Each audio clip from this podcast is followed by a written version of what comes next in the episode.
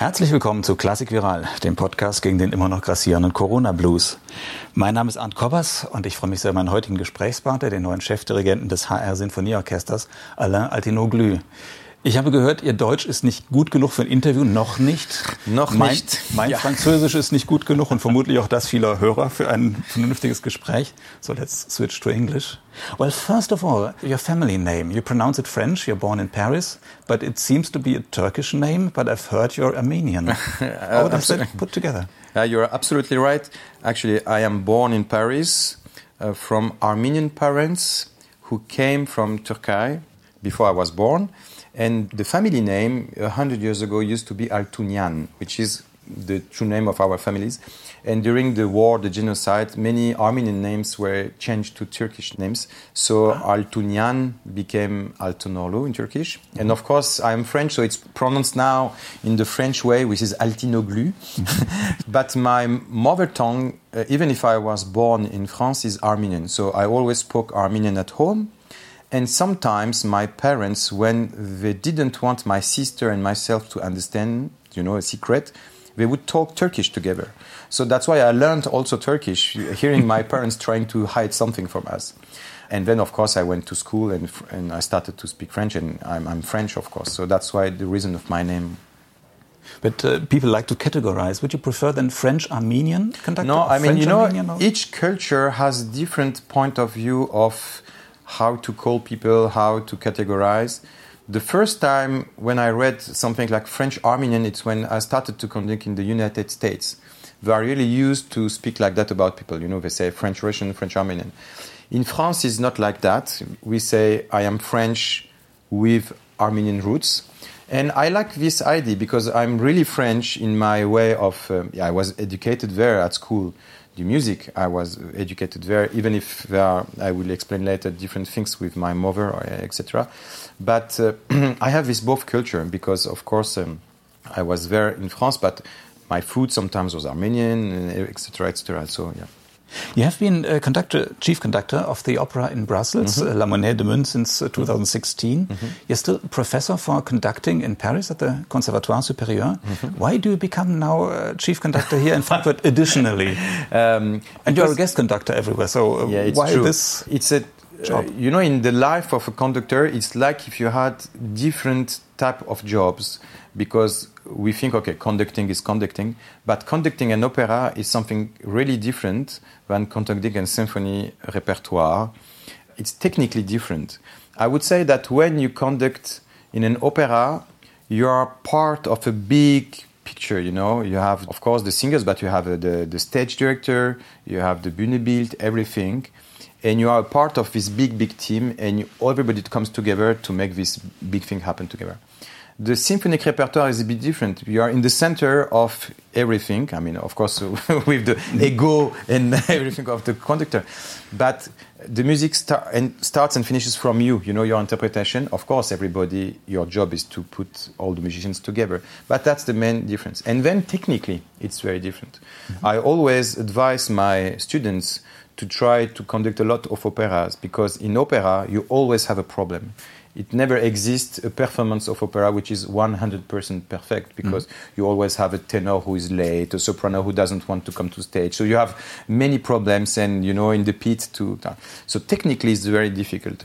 And what you learn with singers, which means to take the breath with them, it helps a lot in the symphonic repertoire and the opposite the detail you learn to do with a symphonic orchestra you can bring back. So it was very important for me to have these two poles in my life, these two things.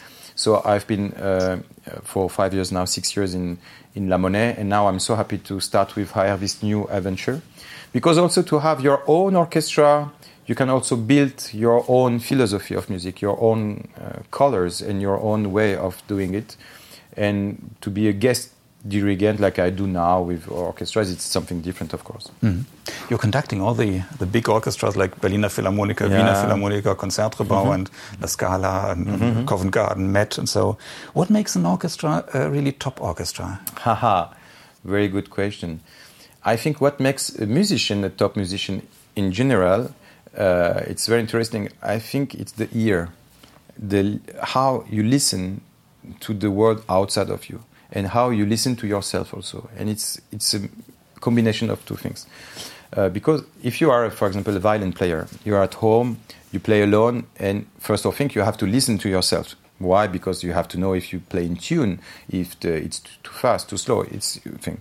But then we arrive, when you arrive in the orchestra, you look at the conductor, and at the same time you have to look at your score, to listen to your neighbor, and to listen to the rest of the orchestra, and to react to know what you have to play. So it's a it's a question of be aware. It's the awareness, and I think the quality of the top orchestras is this awareness of what's going on outside. You know, because we have the technical capacity to, to do that. And I think today many orchestras have a very very top level in the world it's not like in the 50s you know you could really say okay this is there are three or four orchestras today everybody is very strong and i think the difference comes from this and after i could also see that each orchestra has different level due to their music director the work that the music director does every day every week is super important to build the orchestra and i could see in some orchestras for example when they didn't have a music director for one, two, three years sometimes, I could feel that the level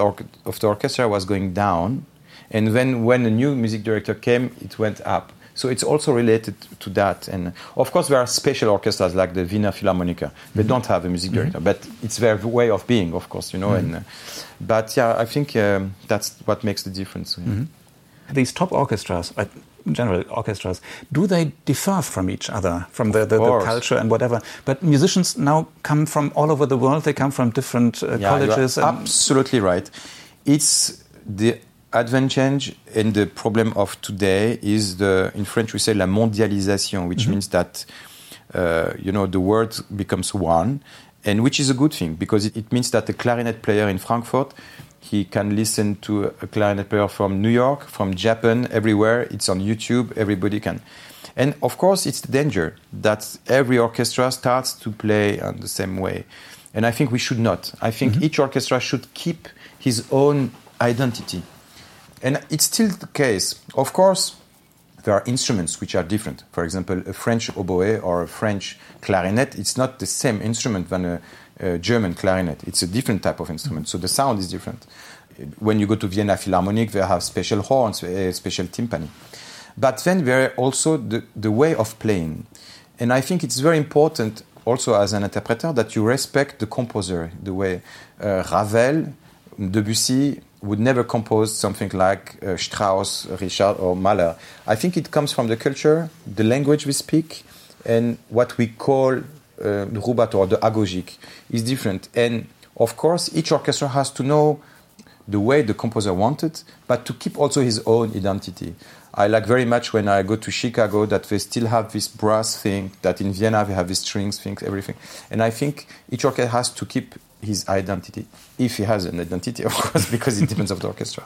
But you um, would say the big orchestras have their own identity still. They continue. Some continue to have, yes, absolutely. Mm -hmm and it's important. Some become a bit, um, you know, but mm -hmm. um, yeah. Mm -hmm. But how far do you respect then? Uh, a concrete uh, thing now, if you come to, to, to Frankfurt here, mm -hmm. how important is the uh, the identity of the orchestra and the thing that you you hear in your ear and you want to have them Absolutely. to sound? Um, I will take an ex extreme example to make, to make it understand. When Herbert, Karajan, Herbert von Karajan was in the Berliner Philharmoniker, there was a sound which could be called the Karajan sound, mm-hmm. which was not the same in the orchestra when other conductors came to conduct the Berliner Philharmonic, even in its time.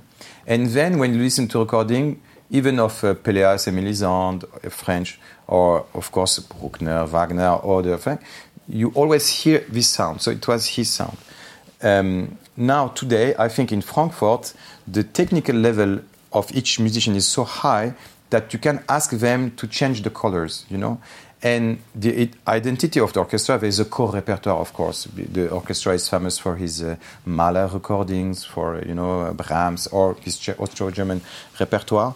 And when I go on the repertoire like uh, uh, French or Italian, then I explain to them, okay, how we do this rubato and uh, how we do this agogic. So to, to try to go there, and it will never be uh, an Italianish or the French orchestra, of course. Mm-hmm. But we have to be informed. It's exactly when uh, Baroque orchestras they play today in the style of, which is called now informed orchestras, even if we don't have the instruments of this period, we can be uh, we can know okay, it has to be played this way.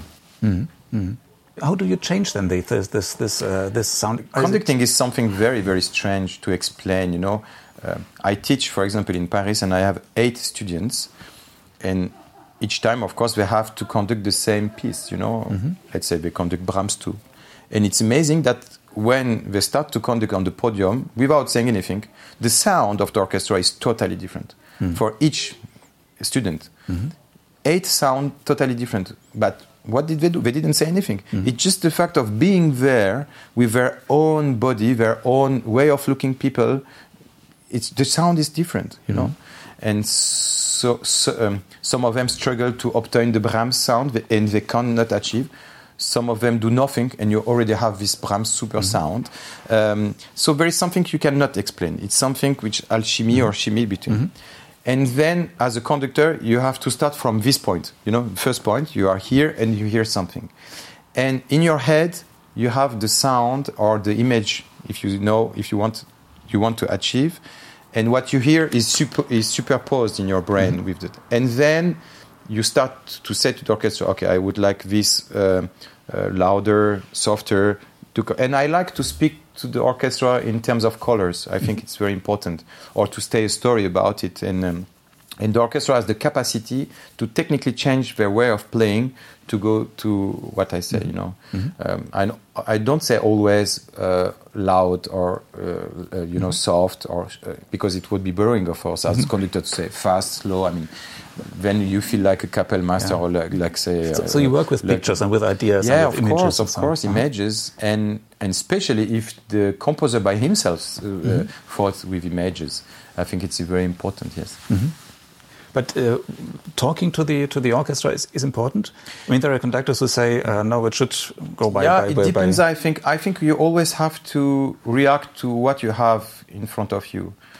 I mean, if I conduct an orchestra, is absolutely 100% what I want, then I will not continue. I will stop and say, okay, perfect, thank you very much. And then if it's not, then I have to find the right strategy for this orchestra at this time. Sometimes during a rehearsal, mm-hmm. you feel that, okay, you can talk. And after one hour, people are so tired, you know. Mm-hmm. You think, okay, it's not time to talk now. It's just time to mm-hmm. play, mm-hmm. and to, you know, you have to adapt yourself and to obtain the best result, of course. Mm-hmm. There is not one way of doing. I think mm-hmm. you have to, to feel mm-hmm. the way. Mm-hmm. How fixed is your idea of a piece when you when you go into the first rehearsal? Very fixed. I mean, uh, very fixed in the way of uh, yeah. Because if the conductor comes in front of an orchestra and doesn't know really what he wants, or expects the orchestra to give him ideas, I mean, it's it's not possible. I mean. But of course, there then there is also a kind of uh, exchange between you and the orchestra. I experience this a lot in opera, for example, with uh, singers. For example, you do Don Giovanni, okay, and then you have singers.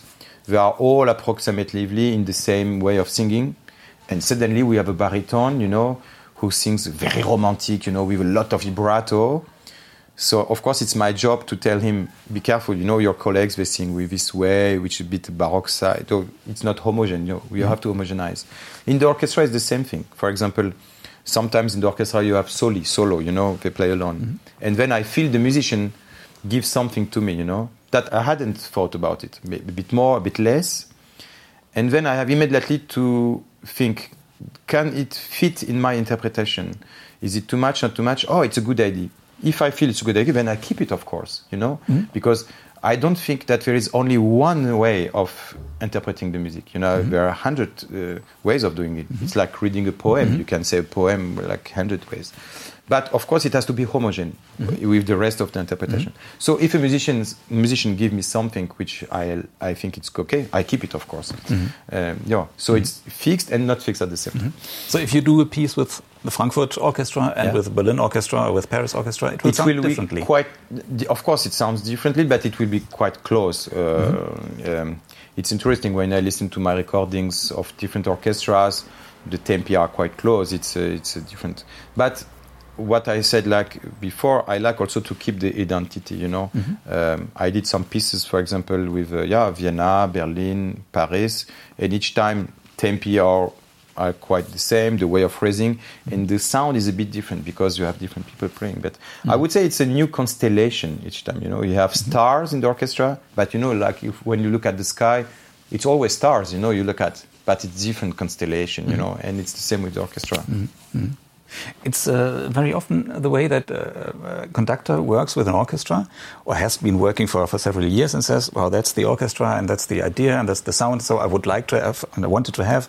And so, and then he stops and then another one comes and says, oh, now we have to begin from the, from the ground and go on to this, this, this. Isn't it very frustrating that you have an orchestra and it is like, like you wish and then comes the colleague, the no, next. but I think also it's interesting changes. for the musicians to have this um, uh, different kind of interpretation. That's, also the big problem of our job in art. You know, when you look, when you go to museum to uh, look at a picture by Leonardo da Vinci or um, Manet or Picasso, I don't know, the, the, the, the, picture is already there. So you look at it and you appreciate or not, and through your own experience, your life. Music is something totally different. It's just a paper, you know, and you have notes on it and then what? And today, especially, not many people can hear in their head what they read. So it's your job. And I think it's the most important part of my job to be a medium between the composer and the public. So that's why I read a lot about the composer wishes and how he was. And if he's from the 20th century, we are lucky because we have also some recordings. Uh, Debussy playing the piano, Ravel. Uh, uh, conducting, Bartok playing. Or you, so we have something that we can listen and okay. Of course, it's more difficult for Mozart or Haydn mm-hmm. because it was such a. But you have to be in these lives and also talk with people who have the tradition. You know, when I go to Vienna, for example, I love to talk with old teachers and what they know about the tradition who comes from Schubert or everything. And in Paris, it's the same. And then I have to give to the public what I think was the idea of the composer. And then comes a big problem of interpretation. I think one of the first to uh, talk about the subject was Furtwängler about the subject. So when a composer in the 19th century says Lebhaft or says uh, Schnell, you know, is the Schnell of the 19th century is the same Schnell of 2021? Um, probably not. The life is totally different. Mm-hmm. You know, we didn't, they didn't have uh, planes, trains, cars, everything. But the wish of the composer is to give a feeling of Schnell. So maybe the Schnell of today is faster than the Schnell, but I think it's important to adapt yourself to the, the time you are. So an interpretation, I think, cannot be fixed. That's why I think when you listen to great conductors during their life, uh, sometimes a recording of the beginning it changes with the life, and later it's slower or faster it's not that are, because some people say, okay, he's older, so it's slower. I don't think it has to be with that. It has to be more with your own personality, your experience, what you lived, and the time where you live. And sometimes you have the opposite. Furtwängler was slower, but uh, Claudio Abbado, for example, at the end, sometimes it was faster than before. He was more informed in Mozart, for example, the way of conducting. So the interpretation depends on the composer, but also the time when you live, and that's the difficult thing. Mm -hmm. You said it once, and, and now um, that conductors can read music like a book. Mm -hmm. Is it really like that? Can you? Depend, depends of the conductors, but read with you. yeah, it's it's yeah. our job. Of course, we read, and of course, sometimes when it's extreme, uh, you cannot uh, hear. It. There is a famous story that Gustav Mahler said to Schoenberg that there was a score so modern that he could not hear in his head. Even Mahler, which is of course was a so great uh, genius. Of course, sometimes when you have a new vocabulary, which is very modern with things like, it's more difficult. But for the classic music, it's our job to listen. Mm-hmm. But we haven't started uh, at six years old to immediately hear a Mahler symphony in our head. You know, it goes very slowly first in your head you, you hear one line, two lines, and then the instruments, and uh, mm-hmm. yeah, and it's the only way. Mm-hmm. But you know, before, I mean, 100 years ago, people knew better to read the music. There is a funny story with um, uh, Florent Schmitt that I conducted here in Frankfurt last year. Um, there was a journalist, a critic, music critic, was asked, uh, "What did you think about this piece?" And the critic said, "Oh, I'm sorry because I haven't received the score and I could not study it." which means that in this time, music critics could read the score and, and, and study the mm-hmm. score from you know there which i think today there are not so many um, people who can do that mm-hmm. but of course it's our job to do that yeah of course mm-hmm. but isn't it nicer if you if you really hear the music in your head just to hear it there than mm-hmm. from from from other people who do it maybe in a different a way than you would like to interesting question it's i'm also a piano a pianist for example and that's the big difference between conducting and playing yourself an instrument you don't have this, I would say, even this sensual feeling of you know making the music. You know, you touch the piano and or you touch the violin. You just are in the air and the music is produced. But I can tell you that the vibes you received in front of an orchestra are so strong and so that you feel fit by this. You know, of course, it's a bit strange that you have and especially when you are in the public, you see this guy or this lady moving, and what is it for? I mean, it's really, but it really has an impact, and it really changes the sound, and uh, and I don't feel any frustration. Of course, it's different when I play myself the piano because it's more concrete, maybe I was sensual, as I said, but there is no frustration. I really have the feeling that you know it comes from us mm. together. But you said when you go into the first rehearsal and you have a very fixed idea of about a piece, and then maybe you you you, you listen to a solo or some whatever and mm. said, "Wow, that's an interesting idea." Mm -hmm. So, mm-hmm. how is it at the end of a concert then? Uh, would you say that was normally your interpretation, or was it yeah, yeah, partly course. yours, partly no, no, from the orchestra? It's, it's How much uh, can you really? Oh, it's difficult to say. I mean, uh, it depends of the time of rehearsals you had. I think the rehearsals are a place very uh, interesting where you build together with the musicians uh, a code, you know, of okay, this, uh, for example, you say this place uh, should sound like this and this place, and, and then comes the concert. And I like also to keep for the concert a kind of not improvisation because it's too too too much, but a reaction to the instant, you know, mm-hmm. to what is going on, maybe with how you feel, how is the public, and everything. And that's why it, that's why I learned also with opera. You know, when you do, for example, uh, 15 performances of Tosca or 20 performances of Zauberflöte every day, you cannot do. A, you are not the same every day, so it has to be. So during the rehearsals with the orchestra, we built a kind of code. Okay, what is it? And then during the the concert, it changes. But of course, you can say it's the interpretation of the conductor because if it was another conductor, it would be a total different way of mm -hmm. doing the music. Mm -hmm. But you have the feeling that the, uh, most things happen what you yeah what you try to do. I mean, I hope. I mean, there are, there are 90 individuals. Yeah, yeah. Then when it doesn't happen, it's an accident. You know, mm -hmm. It can happen. You know, everybody. We are just human beings, and that's why it's so exciting. Mm -hmm. If it was robots, you know, it would be not uh, funny or interesting we have human beings they can do mistakes they can play too loud too soft mm -hmm. so it's just part of the mystery of the music mm -hmm. I think the, the, the, that you became chief conductor of the La Monnaie. Mm -hmm. That was the first chief conductor post yeah, for you. Yeah, I had I was a guest conductor, air gas conductor a bit before in the south of France in Montpellier. That was the end of the mm -hmm.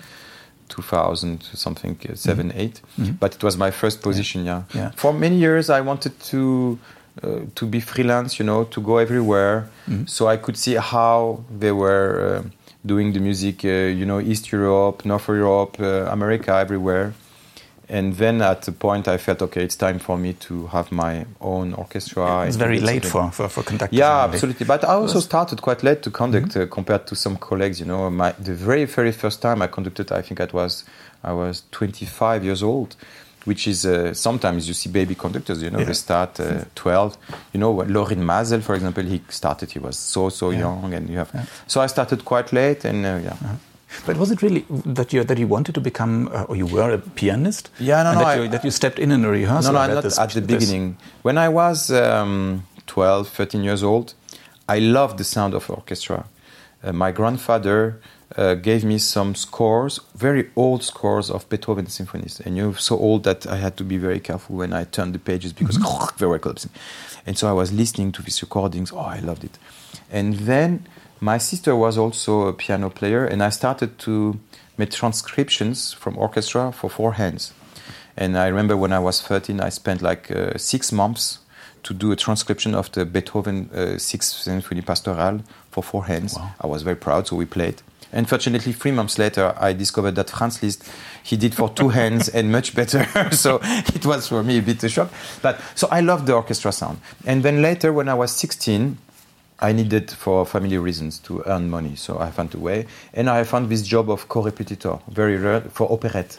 I was 16, ah. and I started to play for operettes, and then I started to accompany singers, blah blah blah, and then I became co-repetitor in uh, Paris Opera, Châtelet. I was invited even um, Salzburg as a French coach, and then in Paris Opera, they asked me if I wanted to be uh, uh, assistant of the conductor for a contemporary new piece on the Kafka's process. It was a new piece by uh, Manoury. And one day there was a Bühne Orchestra probe, and the, the chief conductor didn't came didn't come to the rehearsal because his wife was giving birth in the hospital, and the director asked me, "Please conduct." Oh, really? Okay. So I was 25. I never had any lesson of conducting in my life, but I knew the score, and I was in front of the orchestra and I conducted, and I discovered that okay, that's my thing. I, I, I love it, and the musicians were very supportive Maybe that day, if the musicians said to me, you know, oh no, we have to stop, it's catastrophic, you know. Mm-hmm. No, but and then it started. I was 25, and mm-hmm. yeah, it started mm-hmm. like that. Mm-hmm. And then I said, okay, I want to be a conductor. Mm-hmm. But in your biography, it sounds like you, you really studied it. Then did you did you then study? I studied. Yeah. No, I never studied conducting. No. Ah, never. okay. Then, then, you studied piano at the. At ah, I studied the piano. Yeah, yeah, of course, but ah, okay. never studied conducting, which was a bit a problem for me when I started to be a teacher because I never had a teacher myself, so I have I had to uh, invent this new way of being. Mm. Yeah. yeah. but now you're a professor for conducting. Exactly. So, well, well first of all, the question is, uh, why do you do you spend time for that? I mean, you could you could travel around and. It's one of the most important thing for me. I uh, I think we have the responsibility as musicians to give to the new generation the keys, the experience, what we know, and so they can go maybe faster than we did and pedagogy is super important for me. And it's the same with the orchestra when we do concerts for young people. It's another way, you know, to bring the classic music to people and to explain what is an orchestra. Uh, yeah, it's so important for me. And also, I received so much from the Paris Conservatoire as a student, not in conducting, but in piano, analyse, accompaniment. Mm-hmm. I was 16 when I mm-hmm. started, mm-hmm. and I still remember my teacher of. Uh, I was in a class of Lied, you know, accompaniment. Mm-hmm and she had a little office and she opened the door and there were like hundreds of scores and he said you can take the score you want and you bring it back the week after and uh, what's that and i discovered composers that i never heard in my life before Duparc, Henri Duparc. Oh, what's that? Mm. I open and I open. Oh, it's amazing. So, and now I think I have the responsibility in Paris Conservatoire also to give back what I received from there. But is it really useful for a young musician to, to, to study conducting? Isn't yeah, it like you, course, need you need a, maybe a course because and then I do practice? yeah, of course. Because I said I didn't have a teacher, but I studied a lot by myself. Mm -hmm. I read hundreds of books. I looked, and as a co-repetitor, I could speak a lot with conductors I was working for, and I was very lucky. I worked with very, very great conductors, you know, mm-hmm. like uh, Pierre Boulez, Maazel, everything, and it was great. And also, I worked with very bad conductors, you know, and then I could also learn what I should not do if I become mm-hmm. a conductor. And you know, I have students, and they are all different. You know, you have a, a young conductor who is. Uh, has knowledge incredible. You know, he read all Marcel Proust and everything. But when he's on the podest, on the podium, mm-hmm. he's so shy. You know. He, mm-hmm. So my job as a, a professor uh, to help him to develop his personality, to be mm-hmm. strong in front. Of, and sometimes I have a student who's like a lion on the podium. You know, he can eat everybody. But when you speak about Beaumarchais, or you mm-hmm. know, he doesn't know what's that. So you have to give him the books he has to read. And so my job is very different, depends mm-hmm. of the students. So you can really learn. Mm-hmm. In uh, conducting is a lot of different topics. It's not only gestic, it's not only uh, knowing the composer uh, to analyze, but very many different mm-hmm. orchestration, organology, and uh, all these things. Sociology, mm-hmm. very important. Psychology, mm-hmm. so important. How you speak to a group, what yeah. you say, what you should say, not say. And in the in the orchestra, you don't speak the same way to a group of Geige and to a solo uh, trumpet or posaune, or it's different. So all these things you can learn, of course, mm -hmm. absolutely. But you can learn it at a, at a high school, at a conservatoire. Yeah, yeah. Would, wouldn't you recommend uh, learn a piano or learn an instrument and then do correpetitor or uh, yeah, assistant or whatever think, and learn yeah, by of course doing? It's very, before starting conducting, it's important, I think, to, to play at least one instrument. But I also try to play the, the violin and the, you know different things. It's important to have. A, no, but my violin it was a catastrophe, so I stopped. but at least I know what it is. Um, and then, of course, before starting the conducting, you have to learn harmony, contrapunct, fuga, everything, of course. And um, yeah, of course. Mm -hmm. Would you say it's a good thing um, to begin as conductor if you can play the piano, and mostly the piano, as a first instrument and not an instrument which is played in the orchestra? Of course, there are a lot of conductors who used to be pianists or organists because it's an instrument that helps a lot if you want to play a score to hear everything at the same time the harmony, the rhythm, and the melody which is not possible with a cello or a, but if you are a conductor you are supposed to hear everything in your brain so that's the principal instrument for conductors mm -hmm. it's the brain mm -hmm. it's very interesting because i did a, a, tv show in france last year and they put my head in a how would say in english irm a, a, mm -hmm. a scanner a mm-hmm. machine mm-hmm. that went in my brain to see everything it was so interesting that uh, they tried to see where was the music in my head and they found it no, we found it. Usually, you have the language on one side and the music on the other side. And they saw that the French language in my brain is not only left, but is also on the right side because the music took the place on the left side, and the music is everywhere now. So it said it's good for you because if you have a big problem like a stroke, you will not lose totally your speaking because it's also a bit on the other side, which mm-hmm. was very interesting. So I understood that I started to learn music so young and I started to read the music before I could read the letters when I was five. So the, in my brain, the music took a place instead of the language. That's why maybe for me today it's quite difficult to learn new languages because it, everything is already taken there. But it's very interesting to, to, to, to, to see. And, and then they asked me also to, to think I'm conducting the Coriolan, Beethoven Overture, and to see what happens. And it's amazing because when it's fortissimo and when you have to give a lot of think, thinking, you see really, even if there is no music, we think about it, and in the brain you see that it's red, red, you know. Yeah. So there is really something happening in the in the mm-hmm. head. It's our instrument. Yeah. You're still giving concerts as a, as a pianist. Yeah, not so much, a little yeah. bit, but uh, yeah, sometimes yeah. I play uh, concert with orchestra. I play. I have a limited repertoire with a Mozart concert, Gershwin, mm. Rhapsody. But why is it important for you? I mean, it's, it's isn't it a bit still, still, hard work to do it really as a professional and really? Yeah, no, no. But I mean, I mean, I don't have enough time to practice. That's a problem, and uh, so when I need to do. Um, camera music or something I, I, practiced before, of course, but uh, yeah, it's difficult. You can work on your orchestra scores in the train, on the plane. Piano, it's more difficult, of course. Well, last topic. How do you how do you compose or put together a, a program for one season, especially for the first season? If you get ah, okay. to a new orchestra, I of course What's as a music director, I mm -hmm. think it's important that you have a wide range of repertoire because you are here to uh, not build the orchestra because it's already built, but to give the main rail mm -hmm. on what you want to go. So when I'm here in Frankfurt during the years, of course, I want to do a, garage repertoire, um, which is of course uh, Italian, French, Russian. And so I try to have a mixture of all this and to have a great balance between the big masterpieces, very famous, and also new pieces composed for us and things which are less known because I want also to the public and orchestra to discover new pieces. So it's a balance in between all this and pieces that are strong, I mean, you know, for my heart.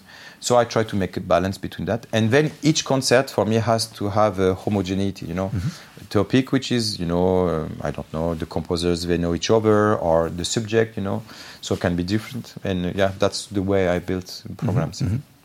But it's not now for the for the next years one big cycle or so. This this orchestra is famous for this Mahler cycle, cycles, these two cycles. No, no, I don't do a cycle this year. Mm-hmm. Maybe next seasons, but mm-hmm. uh, this year is uh, yeah and you know with the covid it's also a bit difficult now mm-hmm. to know what's going to happen we mm-hmm. of course all wish that it's going to be um, better and better and uh, mm-hmm. so yeah we try to do the maximum mm-hmm. for that mm-hmm.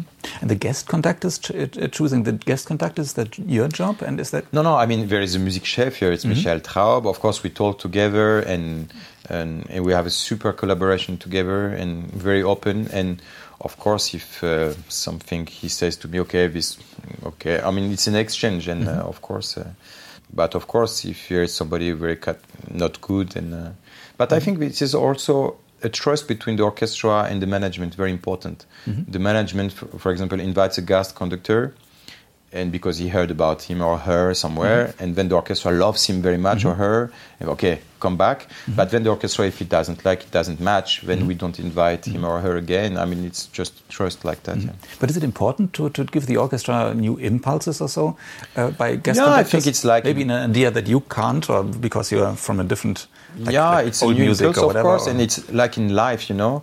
Uh, for example, when you are uh, in a couple, it's very very difficult to to have. Uh, I'm, I'm married for 25 years, so it's now it's okay. But to have sometimes you need impulses in life to change things, and uh, in an orchestra it's like that. You know, after some years you have fresh, you know, need and that's what is good in the HR symphony orchestra. We have musicians who are very experienced, and you have also new people coming, and it's exchange is super important. Was it difficult to uh, to put the program together for their first concert as a as a chief conductor? Uh, how, did you, how did you do that?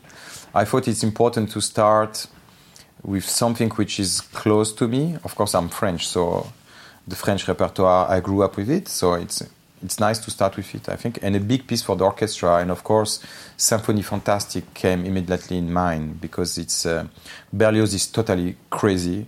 Uh, at the same time, a lot of uh, it's there is this big theme of love, you know, for this uh, young lady he loved very much, and the orchestra can show a lot of colors and different things. So I thought it was super important.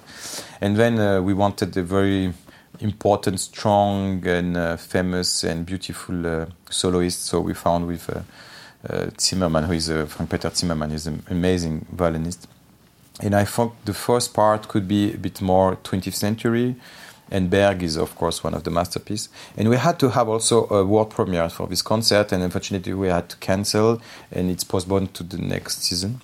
Uh, because I thought it was good, but it was a bit like that now. And uh, no, it was not especially difficult. I think uh, mm-hmm. maybe it's more difficult to find the right piece to finish than to start the, the relationship with the orchestra.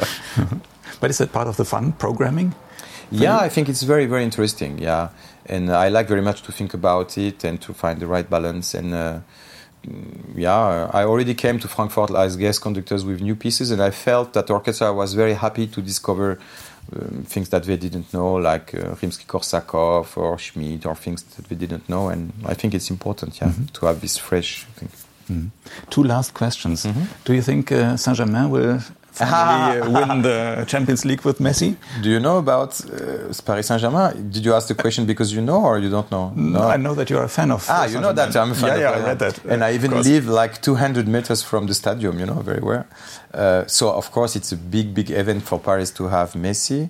But while I'm talking to you now, we have a big problem with another great. Um, Spieler, uh, player, which is Mbappe. So we are not sure if he's go if he's going to oh, really? leave for uh, Madrid or no. So oh, we'll see. I haven't heard. But of course, the team is so strong now. I mean, uh, this team should win everything. I mean, it's uh, it should, but yeah, should yeah. have won last year and the yeah, yeah. Year, that was yeah, didn't, that was the, the, thing. But now with Lionel Messi, he's a legend. I mean, and, uh, mm -hmm. we never had. I mean, we had strong people like Ibrahimovic or things like that, but uh, Ronaldinho. But Messi is something else. I mean, it's really a legend. Mm -hmm. So, but he, yeah, I really look forward to see him. Yeah. so we'll see. And very last question: If the uh, Corona blues or another blues comes over you and uh, you feel a bit down, maybe is there any music to play or to listen to where you know it gives me energy and then I'm off again? Against the Corona blues. you mean in classic music? You mean uh, mm, whatever, uh, whatever. something that you know. If I listen to this, then I'm happy again or have energy again, good mood. What do I listen? It's a good question. Let me think about it. No, I know what I listen when I'm in, in a Corona mood. For example, uh, when I'm nostalgic, sad, I love to listen to Bill, Ev Bill Evans, you know, mm. um, Waltz for Debby, which is very famous, and it's uh, nostalgic, and I love this piece. So it's, uh, but the opposite, let me think about it. Earth, Wind, and Fire. Oh yeah. You know this Yeah, of band. course I know. It's Of so energetic and Yeah. and uh, yeah, it wakes me up and I'm very yeah. It's a Well, very yeah. strong uh, thing. Yeah, thank you very much for this Thank you very Alain much. Und danke fürs Zuhören. Danke.